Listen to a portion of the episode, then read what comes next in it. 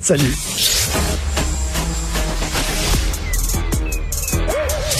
Mathieu Bocoté. Il représente un segment très important de l'opinion publique. Richard Martineau. Tu vis sur quelle planète? La rencontre. Je regarde ça et là, je me dis, mais c'est de la comédie. C'est hallucinant. La rencontre. Bocoté. Martineau. Alors, euh, Mathieu, tu veux me parler euh, des euh, les déportations ethniques, tiens.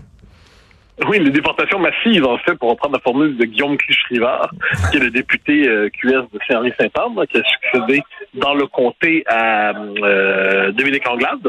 Et là, il y a tout le débat sur le- les travailleurs temporaires. Euh, est-ce qu'il y en a- On sait qu'il y en a un nombre exceptionnel au Québec, il n'y en a jamais eu autant. Il y en a 470 000 si on se trompe pas. Le propre du travailleur temporaire, c'est qu'il est là temporairement. Du moins, c'est comme ça que ça devrait être compris.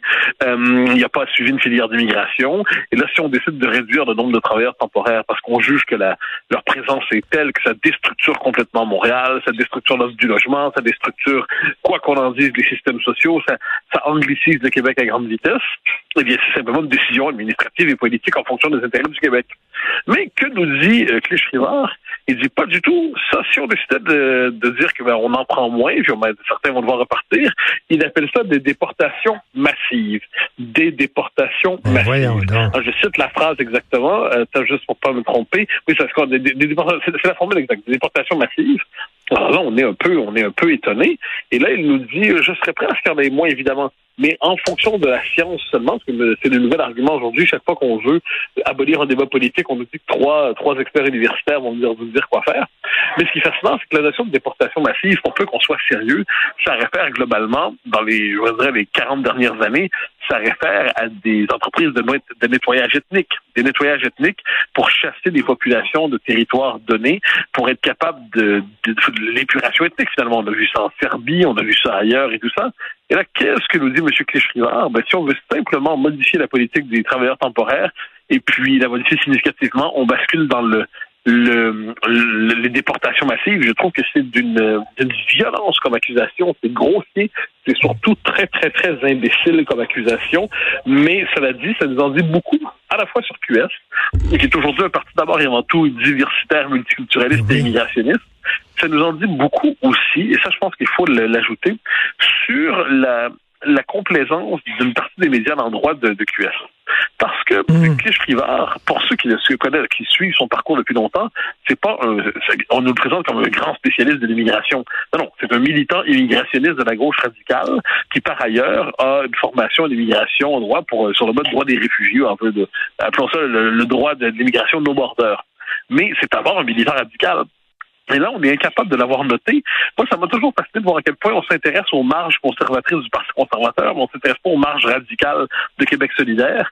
Et de ce point de vue, cette déclaration-là est quand même symptomatique d'un imaginaire qui assimile toute forme de politique d'immigration responsable à au nettoyage ethnique, à la violence et aux déportations massives pour reprendre la formule du jour. Déportation massive, je veux dire, est-ce que les mots ont un sens encore, là? Euh, déportation massive, euh, on a des images en tête, ça n'a rien à voir avec ce qui se passe là, là. Mais exactement. Mais le fait est que c'est c'est justement pour cela que QS parle ainsi. Parce que leur objectif, c'est de rendre inimaginables certaines compositions politiques, de les Mm. frapper d'interdits, de les frapper d'anathèmes, de les extrême droitiser, de faire en sorte qu'il soit tout simplement inimaginable et impossible de penser quelque chose qui ressemble à ça.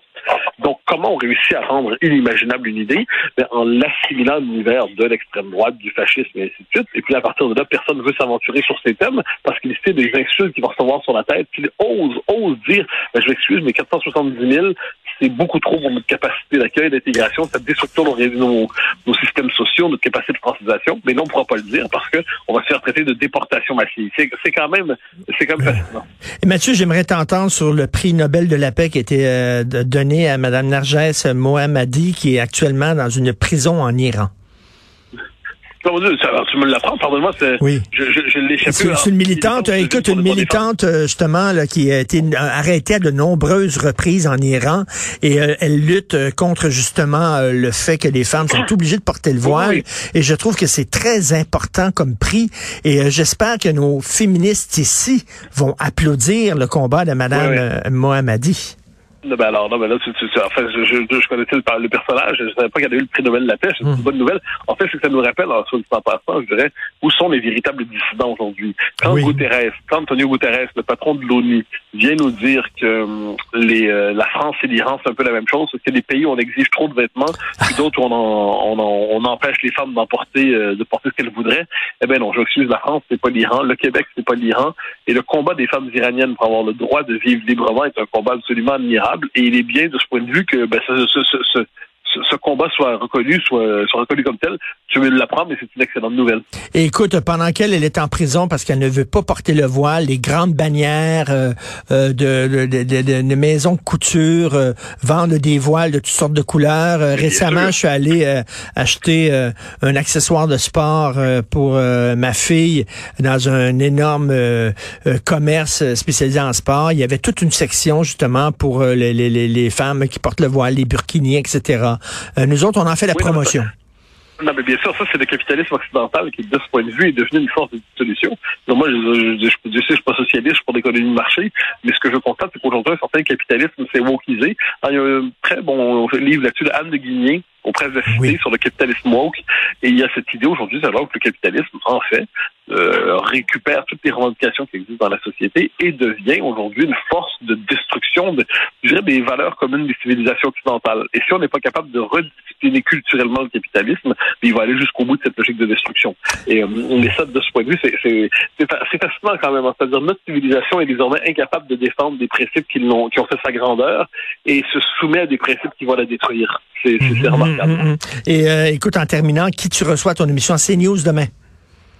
Je reçois demain Marie-Estelle Dupont, qui est une psychologue, qui a écrit un essai tout à fait passionnant sur les effets, en fait, ce que la crise de la COVID, qu'on a connue en 2020-2022, a révélé de, de l'état psychique des sociétés occidentales, de, donc ce que ça a révélé sur notre état psychique, ça, de quelle manière ça nous a transformés collectivement.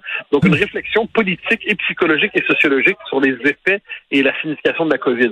Euh, Dieu sait que j'aime pas revenir sur cette période-là trop souvent, mais là, franchement, c'est un très bon livre.